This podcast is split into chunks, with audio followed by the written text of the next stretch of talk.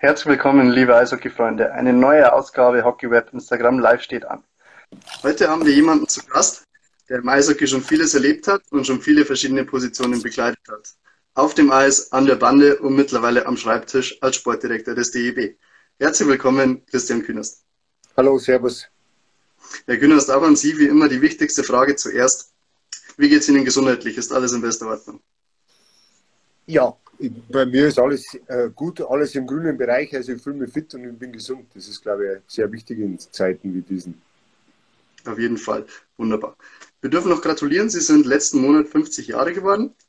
Dazu herzlichen Glückwunsch nachträglich. Danke, danke. Und gleich, und gleich verbunden damit die Frage: 50 Jahre Christian Kühnerst. Ist das gleichbedeutend mit 50 Jahren Eishockey pur? Fast, ja. Also gut 44 Jahre ist Eishockey pur. Seit meinem ja, ich glaube, sechsten Lebensjahr bin ich aktiver Eishockeyspieler gewesen und seitdem bestimmt es eigentlich mein Leben und ich bin froh, dass es so gekommen ist. Wie sind Sie damals überhaupt zum Eishockeysport gekommen? Ja, in Landshut, glaube ich, ist es relativ äh, offensichtlich damals gewesen, dass das die Sportart Nummer eins war und von meiner äh, damaligen Nachbarn, der Sohn war früher äh, ein Profispieler in Landshut zu früheren Zeiten und da ist es eins zum anderen gekommen und wollte unbedingt Eishockey spielen. Und dann war das sehr naheliegend. Welcher Spieler war das, von dem Sie gerade gesprochen haben? Peter Bachel, also das ist eine ganz, ganz andere Generation und das ist lange her, da war ich ein kleines Kind und daher habe ich das ein bisschen mitbekommen, sage ich, als, als, als, als ganz junger, junger Bursch. Eine Frage, die mindestens genauso interessant ist, wie sind Sie ins Tor gekommen? Ja, das ist relativ einfach, weil damals wollte ich unbedingt Eishockey spielen und die damalige Betreuerin hat zu mir gesagt, es ist ein Platz frei, ja, aber nur als Torhüter. Und dann bin ich ins Tor gegangen, weil ich wollte unbedingt Eishockey spielen. Und das war die Geschichte zu meinem Torwart werden. Eine Glücksgeschichte oder wären Sie doch lieber mal als Feldspieler aufgelaufen? Es hat viele Momente in meinem Leben gegeben, wo ich gesagt habe, wäre ich doch Feldspieler geworden. Aber alles in allem und am Ende irgendwo äh, bin ich sehr zufrieden gewesen, wie es gelaufen ist. Ich war nicht der talentierteste, ich war eher immer der harte Arbeit und ich bin für das bin ich sehr weit gekommen und da kann ich auch mit Stolz zurückschauen und bin auch zufrieden. Vollkommen zu Recht. Sie waren bis 1996 in Landshut. Weitere Stationen waren Rosenheim, Kaufbeuren, Mannheim, München, Hamburg und Hannover, bis Sie 2007 Ihre aktive Karriere beendeten. Welche Station ist Ihnen denn am meisten im Gedächtnis geblieben? Boah, das ist eine schwierige Frage. Mehrere. Also Landshut ist natürlich mein Heimatverein und äh, da ist man immer verbunden und das, irgendwo bin ich es auch heute noch. Und äh, letzte Woche habe ich gerade mit dem Alois Schloder telefoniert. Also das ist immer Landshut wird immer mein Verein sein. Und ich habe sehr schöne Jahre gehabt in München mit der, mit der Meisterschaft, die wo damals nicht so erwartet worden ist. Ich habe überall eigentlich schöne Stationen gehabt. Hamburg. Hamburg ist bis heute die Station, wo ich sage, ich könnte in der Stadt leben für immer. Äh, das ist eine schöne Erinnerung, wo wir heute auch noch Kontakt haben zu ehemaligen Nachbarn. Ja, und in Hannover war ich am längsten auch da gibt es sehr, sehr viele, viele schöne Erinnerungen.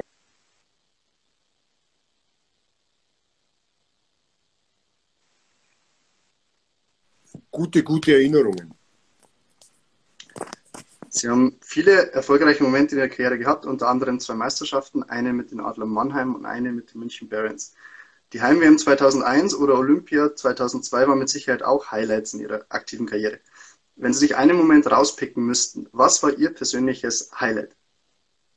Auch das ist für mich sehr einfach. Das ist das Eröffnungsspiel gewesen bei der WM 2001 in Köln gegen die Schweiz. Wir haben 3-1 gewonnen. Ich war damals im Tor. Das war ein sehr, sehr wichtiger Schritt damals. Dieses erste Spiel zu Hause gewinnen war ausverkauft. Das war eine unglaubliche Stimmung und das vergisst man nicht.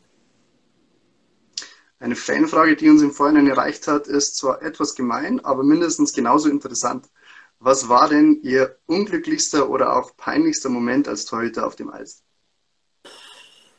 Ich glaube, es hat mehr gegeben. Aber was ein bisschen einschneidend ist, und da wäre ich immer noch ein bisschen aufgezogen von der einen oder anderen Person, es ist Olympia 2002 in Salt Lake City. Da hat äh, ein Spieler aus Schweden, den habe ich damals auch noch gekannt, äh, von hinter der Torlinie ein Tor geschossen. Der hat es vorher eigentlich irgendwo angekündigt und den habe ich auch im Nachgang noch ein, zwei Mal getroffen. Und der hat damals von hinter der Torlinie ein sehr unglückliches Tor, würde ich sagen, gegen mich geschossen und äh, das ist irgendwo hängen geblieben. Heute kann ich drüber lachen. Das ist gut so. Wie hat sich denn aus Ihrer Sicht der Eishockeysport und insbesondere auch das Torwartspiel heute im Vergleich zu Ihrer aktiven Zeit verändert? Ja, das Spiel ist allgemein viel athletischer geworden. Es ist schneller, es ist, äh, ja, es ist eine, eine, viel, viel andere Dynamik drin wie früher. Das glaube ich jetzt noch vor, den letzten, vor 15 Jahren.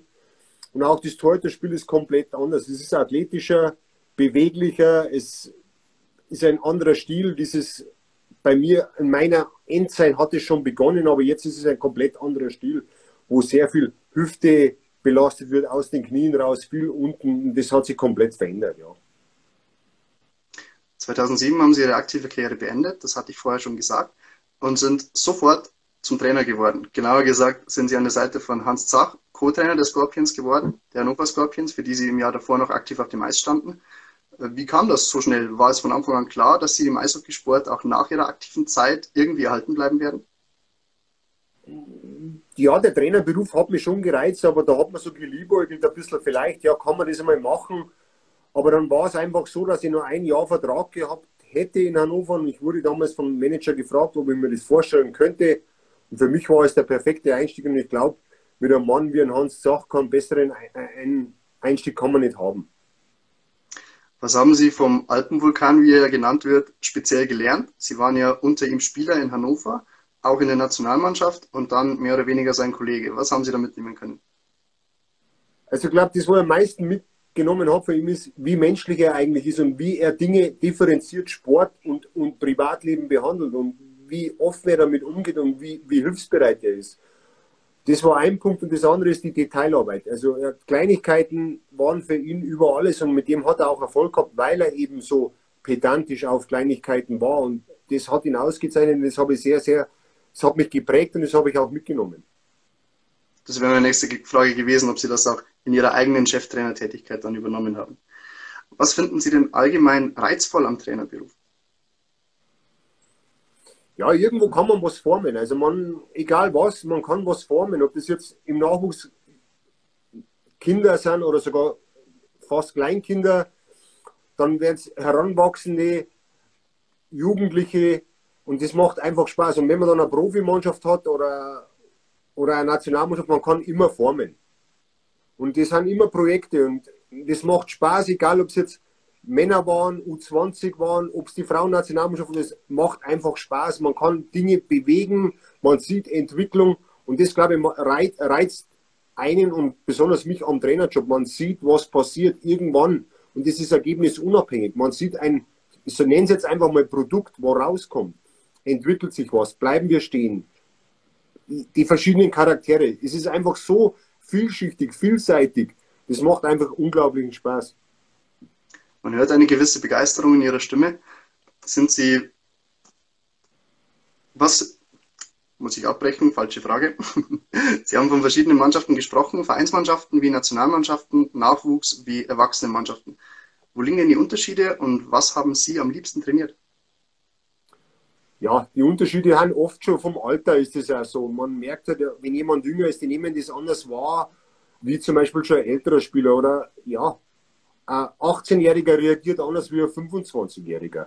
Eine Frau reagiert anders wie ein Mann. Und vieles hat mir sehr viel Spaß gemacht und da bin ich auch offen. Äh, jetzt am Schluss, meine letzte Trainerstation bei der Frauennationalmannschaft, da bleibt eins bei mir hängen. Ich sage jetzt nicht, dass das mehr Spaß gemacht hat wie vorher, aber die waren zum Teil wissbegieriger, leidenschaftlicher, weil die so viel Unabwägbarkeiten zu meistern haben, dass sie überhaupt so weit kommen. Also und das muss ich sagen, das ist irgendwo bei mir hängen, hängen geblieben. Und das war schön und es hat Spaß gemacht, aber genauso war U20 für mich unglaublich füllend und, und auch mit Spaß verbunden. Und bei mir gibt es keinen Tag, natürlich hat man mal Up and Down, aber bei mir gibt es keinen Tag, wo ich nicht gerne in die Arbeit gehe. Und das, glaube ich, das, das zeichnet meinen Beruf aus. Und jetzt haben wir wieder, glaube ich, bei einer der ersten Fragen, mein Leben lang prägt mir das Eishockey. Und das mit Freude, wie man sieht. Wunderbar. Was war Ihr persönliches Highlight in der Trainerkarriere bisher? Ja, mein persönliches Highlight war U20-Aufstieg 2019 in die, in die Top-Division wieder. Als verantwortlicher Trainer und im Trainerteam war es natürlich Silbermedaille 2018 mit den Männern. Da war ich im Trainerteam. Da war im Finale auf der Bank, also ich war das ganze Turnier als Co-Trainer auf der Bank, aber wenn man in einem Olympiafinale, wo es um Gold geht, an der Bank steht, und dann ist das schon ein, ein glaube ich, ganz, ganz besonderes Gefühl. Und ich weiß nicht, ich hoffe es, aber ich weiß nicht, ob das nochmal wiederkommt. Nehmen Sie uns doch mal mit in dieses ja, Wechselbad der Gefühle über diese zwei Wochen.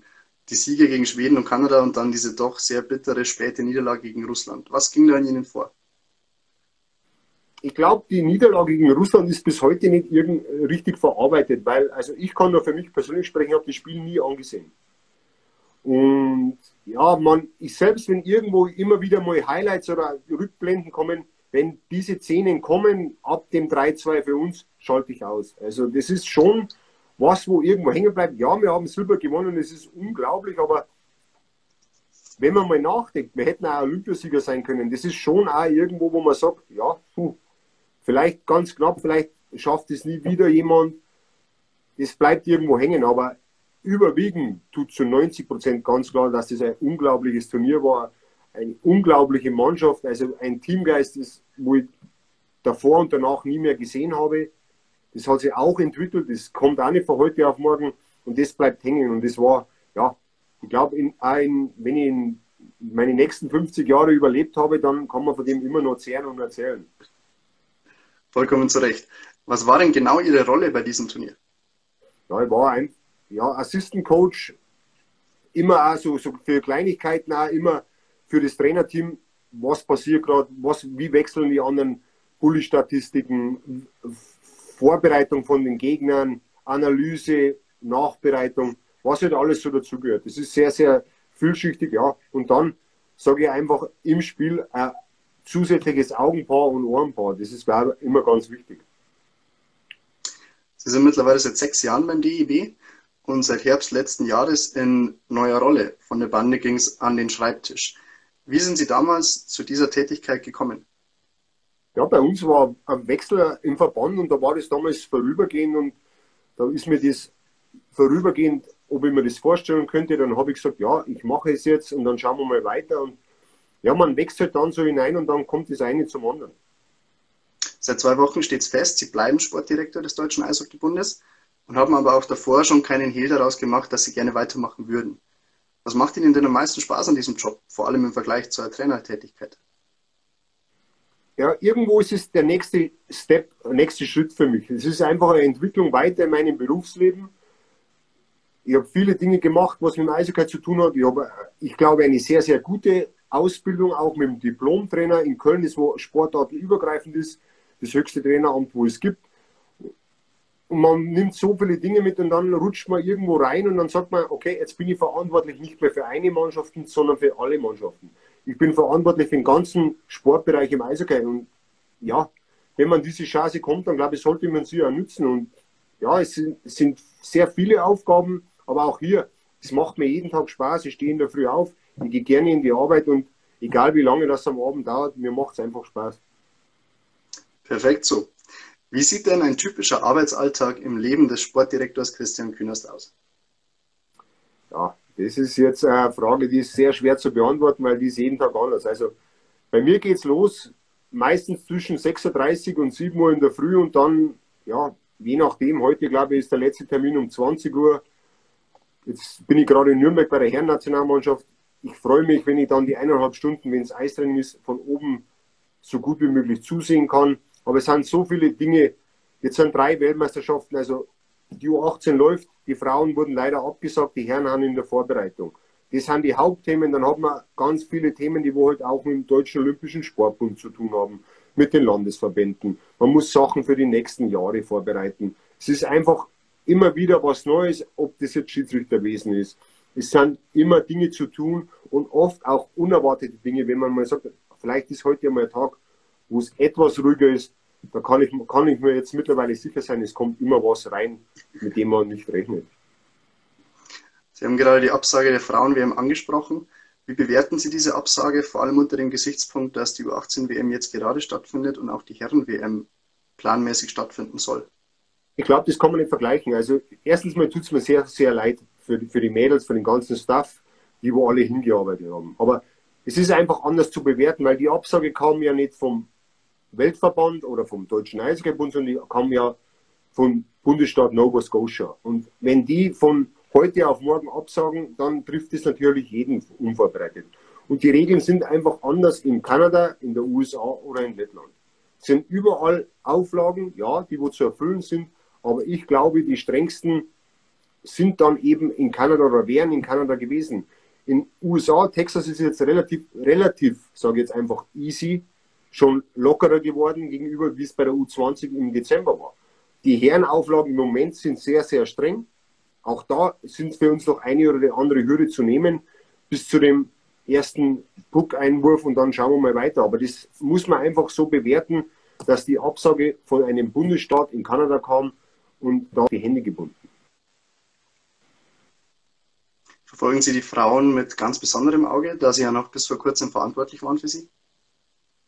Ja, ich habe jetzt um 18 Uhr, glaube ich, ist ein Meeting mit, mit, mit dem ganzen Frauenteam, auch mit dem, aus dem Grund, wegen der WM.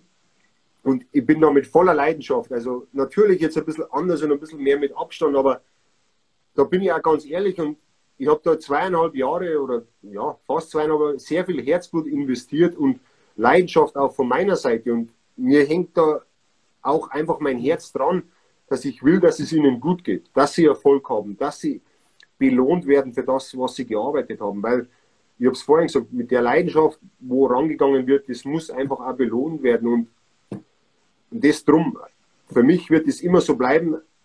Ich war vorher, und da bin ich auch offen, das wissen auch meine ehemaligen Spielerinnen, ich war nicht der größte Freund vom Fraueneisiger davor, weil ich es nicht gekannt habe. Aber durch das, dass ich es kennengelernt habe, war einfach mir, wow, Wahnsinn, Wahnsinn, was die leisten, was sie bringen. Es ist einfach Eishockey genauso, wie es bei den Männern ist. Nur leider dürfen sie dieses Jahr keine WM spielen. Gibt es Alternativpläne, das Turnier nachzuholen? Im Moment gibt es Überlegungen, da ist aber jetzt nicht spruchreif. Also da würde ich jetzt auch irgendwo vorgreifen. Es gibt Überlegungen. Der Weltverband ist sehr bemüht, dass er eine Lösung findet, die für alle passt. Das ist natürlich auch nicht so einfach. Man muss ein, es muss passen, Hygienevorschriften. Das Datum, glaube ich, ist vielleicht eines der schwierigsten Dinge, weil für uns ist ganz klar, aus Deutscher Eishockey für die Frauen ist im November die Olympia-Quali. Und das ist unser Saisonhöhepunkt und das Wichtigste. Und dann kann man keine Weltmeisterschaft zum Beispiel im Oktober spielen, einen Monat davor. Das wäre unmöglich. Also da muss man jetzt abwarten. Die IHF ist sehr, sehr bemüht. Die haben sofort nach Lösungen gesucht. Jetzt warten wir einfach mal ab, haben wir ein bisschen Geduld und dann, glaube ich, wird auch eine Lösung kommen, die wo für alle so zu tragen ist. Das wollen wir hoffen. Von den Damen zu den Herren. Die Nationalmannschaft ist mitten in der WM-Vorbereitung, hat die letzten beiden Spiele gegen die Slowakei knapp verloren. Jetzt stehen zwei Spiele gegen Tschechien an.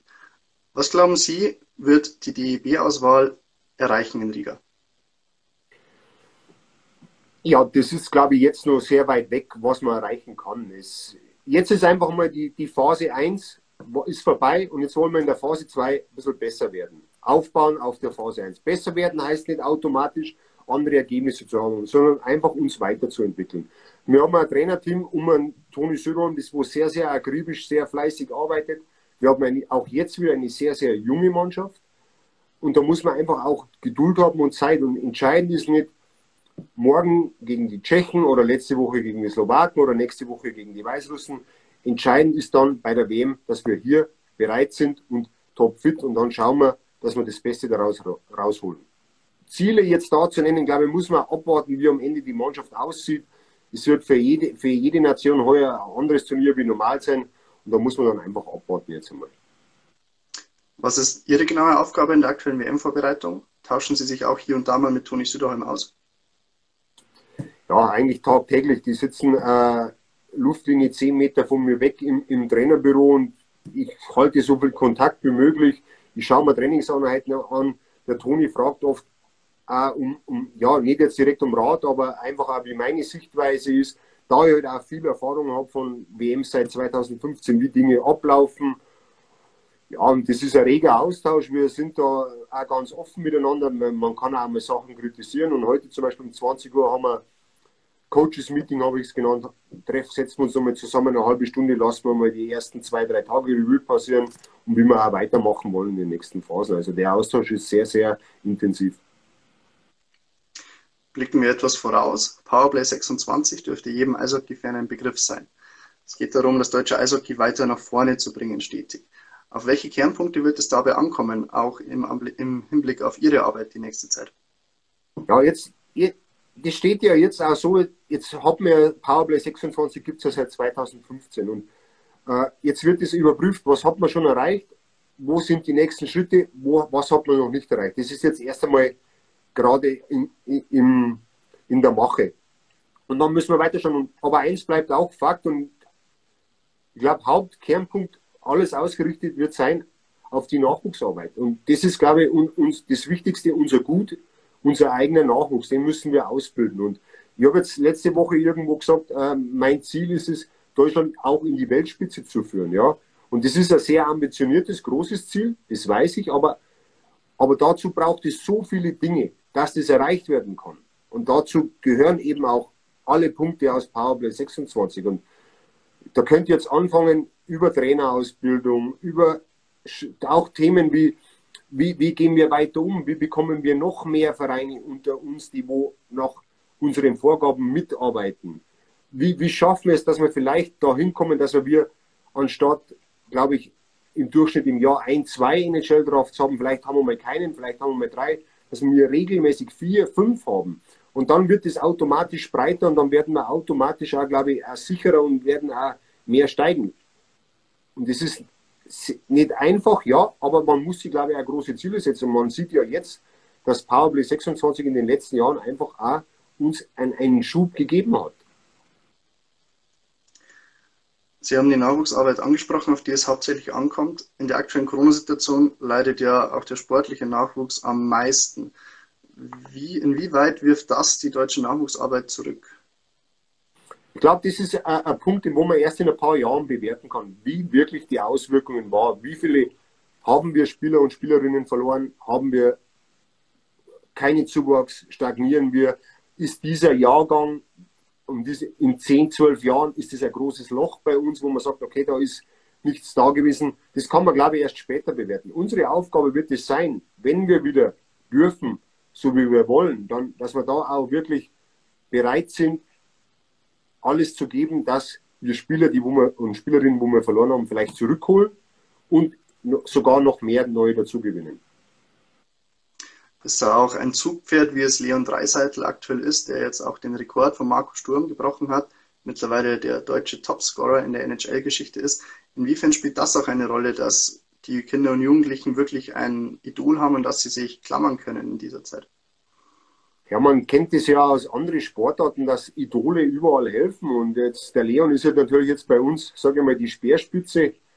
Der Sportler des Jahres geworden in Deutschland. Der ist äh, jetzt Rekordscorer in der NHL mit noch relativ jungem Alter und entwickelt sich auch immer weiter und ist überall in Sportdeutschland ein Begriff. Natürlich hilft sowas. Und der Leon ist auch einer, der wo sich nie zu schade ist, äh, auch den Nachwuchs zu animieren. Er war bei U20, haben wir zu Online-Meetings eingeladen, weil es eben nicht anders funktioniert hat wegen Corona. Und er war immer da, war bereit, er hat sofort zugesagt.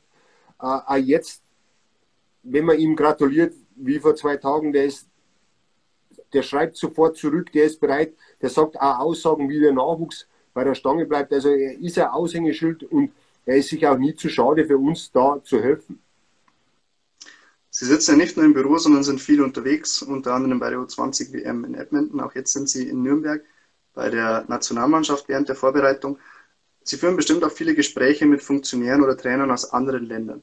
Wie wird denn aus der Außenperspektive die deutsche Nachwuchsarbeit oder allgemein die Entwicklung im deutschen Eishockey bewertet? Der Respekt, glaube ich, ist gestiegen. Also man merkt es auch, man hat ein bisschen eine größere Bühne. Es ist ja jetzt nicht von heute auf morgen. Das ist ja ein Prozess über Jahre. Das, ein bisschen breiter sind wir geworden. Wir waren ja fast immer im Viertelfinale bei den Weltmeisterschaften. Wir haben NHL-Spieler, die wo, wo sich einen Namen gemacht haben und äh, immer noch äh, da in aller Munde sind. Wir haben eine, eine Silbermedaille bei Olympia gewonnen. Ja, man wird schon mehr beachtet. Also das deutsche Eishockey hat schon an Stellenwert gewonnen. Ja. Aber das ist trotzdem was auch für uns, glaube ich, ein Ansporn, sich nicht auszuruhen, sondern versuchen, da weiterzumachen. Und es wird Rückschläge geben, immer wieder. Und diese äh, Arbeit, glaube ich, kann man auch erst messen nach fünf, sechs, sieben Jahren. Das wird ganz normal sein. Aber Ziel ist es einfach, hier hinzukommen, dass wir respektiert werden, immer. Und nicht nur in, in Hochphasen, sondern dass immer alle sagen, vielleicht irgendwann einmal in 10, 15 Jahren, Deutschland ist eine Eishockey-Nation. Das wäre natürlich eine super Sache.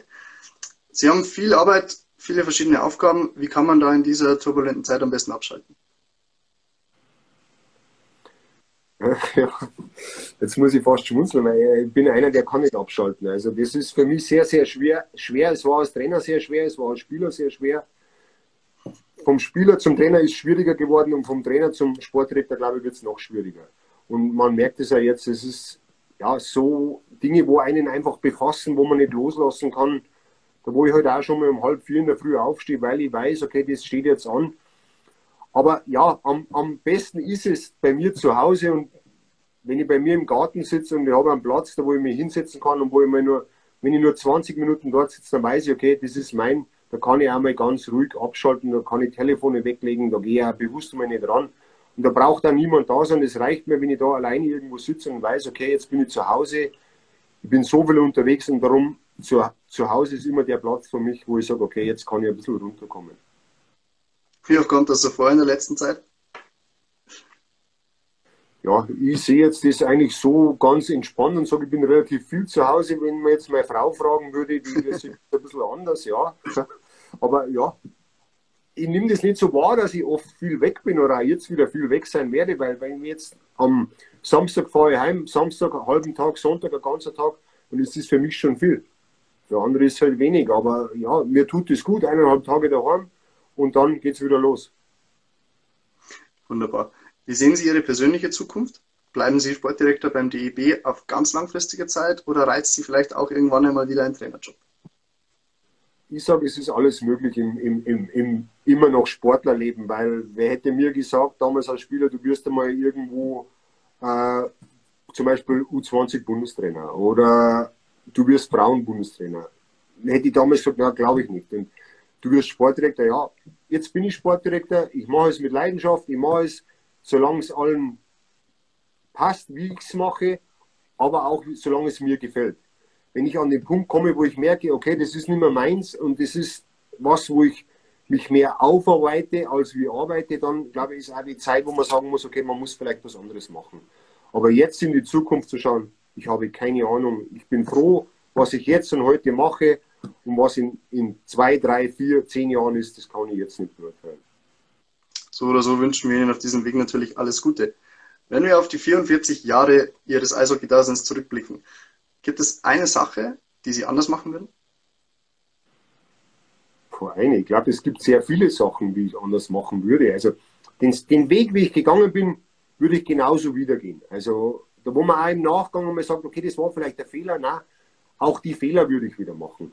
Das Einzige, wo ich vielleicht anders machen würde, und da gehe ich jetzt schon in meinen Trainerbereich, ich habe vielleicht den ein oder anderen Spieler einmal, ja, vielleicht sogar auch ungerecht oder im ersten Moment emotional nicht so behandelt, wie es sein sollte. Also, und nie, nie böse oder so, aber da wo man sich dann nachdenkt, okay, das hätte vielleicht auch etwas anders sagen können oder auf eine andere Art und Weise. Also das ist vielleicht der Punkt, das, wo man aber auch mit der Erfahrung bekommt, wo man halt einmal sagt, okay, sie sehe auch die andere Seite. Wie sieht das eine Spielerin? Wie sieht das ein junger Spieler? Die sehen das komplett anders wie du, weil du hast ja andere Erfahrungen. Aber das habe ich vielleicht manchmal, ja, ab und zu übersehen, wo ich gesagt habe, okay, das hätte ich vielleicht auch aus der Sicht vom Gegenüber sehen müssen. Das wäre das Einzige, wo ich sage, wo ich vielleicht ein oder zwei, drei, vier Mal ändern hätte müssen. Aber ansonsten würde ich meinen Weg genauso gehen, wie ich bis jetzt gegangen bin. Dann wünschen wir Ihnen, dass er genauso erfolgreich weitergeht. Herr Kühners, wir kommen zur Power-Fragerunde. Kurze Frage, kurze Antwort. Okay. Sportdirektor oder Trainer? Sportdirektor. Buch oder Film? Buch. Was ist Ihr Lieblingsbuch? Das letzte Buch, wo ich gelesen habe, also nicht, dass ich lüge, Hörbuch, wo ich gehört habe, ist eins über Ernährung. Also ich habe kein Lieblingsbuch, ich höre einmal was Spannendes, aber je nachdem, nachdem man gerade ist, aber eher wie ein Film. Am meisten Angst hatte ich früher als Torwart vor dem Schuss von Peter Gulda in Landshut, weil der hat mir mal ein Loch im Kopf geschossen und das, darum vergesse ich das nicht. Wie kommt das? Ist die Maske verrutscht oder war die damals nicht so widerstandsfähig? Ja, das war, weiß ich noch, unter Bernie Johnson, der hat gesagt, die erste Übung war, äh, alle müssen flach schießen und er hat sofort hochgeschossen. Ja, und ich glaube, er hat das damals unglücklich getroffen und dann, ja, hat er mal gleich im ersten oder zweiten Schuss im Training äh, eine Platzwunde am Kopf. Und darum, das ist ein bisschen hängen geblieben. Das glaube ich. In den wenigen Momenten, in denen ich mich nicht mit Eishockey beschäftige, mache ich am liebsten. Kümmere ich mich um meinen Hund. Meine größte Schwäche ist. Ware, Süßigkeiten. Bin auf einem guten Weg, dass das nicht mehr so ist. Deshalb auch das Ernährungshörbuch? Hm, das her immer wieder zum, dass ich auf dem neuesten Stand bin. Aber momentan schaue ich ein bisschen auf mein, auf mein eigenes gesundheitliches Wohl und da habe ich die Süßigkeiten fast ganz weggestrichen. Am häufigsten wähle ich die Telefonnummer von meiner Frau. Der beste Torhüter, den Deutschland je hatte, ist? Das ist eine brutale Frage. Ja, schwer zu beantworten. Ich glaube, im Moment ist es wirklich so, dass es der Philipp Grubauer ist, weil der sehr, sehr weit gekommen ist in der NHL und es hat vor ihm, ja, wir hatten die ein oder anderen, aber so richtig weit, glaube ich, kommen und es wird vielleicht die Zukunft zeigen, wird der Philipp Grubauer. Welchen Platz nehmen Sie in diesem Ranking ein? ja, ich glaube, äh, irgendwo was, was mit meinem Alter zu tun hat. Vielleicht sogar noch weiter dahinter. bescheiden, bescheiden. Mein größtes Ziel als Sportdirektor des Deutschen Eishockeybundes lautet? Dass die Überschrift irgendwo steht, wir haben eine Medaille gewonnen. Mit den Herren und mit den Frauen. Wunderbar, alles in Einklang. So, ich unterschreibe das auf jeden Fall. Und die letzte Frage, sehr gespannt bin ich auf diese Antwort. Christian Kühnerst ohne Eishockey wäre wie? Nicht möglich. das muss es auch nicht, denn Sie sind jetzt fest DEW-Sportdirektor. Wunderbar, Herr Kühnerst, ich danke Ihnen sehr für die Zeit. War eine tolle Sendung und wünsche Ihnen weiterhin sehr, sehr viel Erfolg bei Ihrer Arbeit und dass das Ziel, das Sie uns gerade genannt haben, bald in Erfüllung geht. Dankeschön. Ciao, machen Sie es gut. Servus.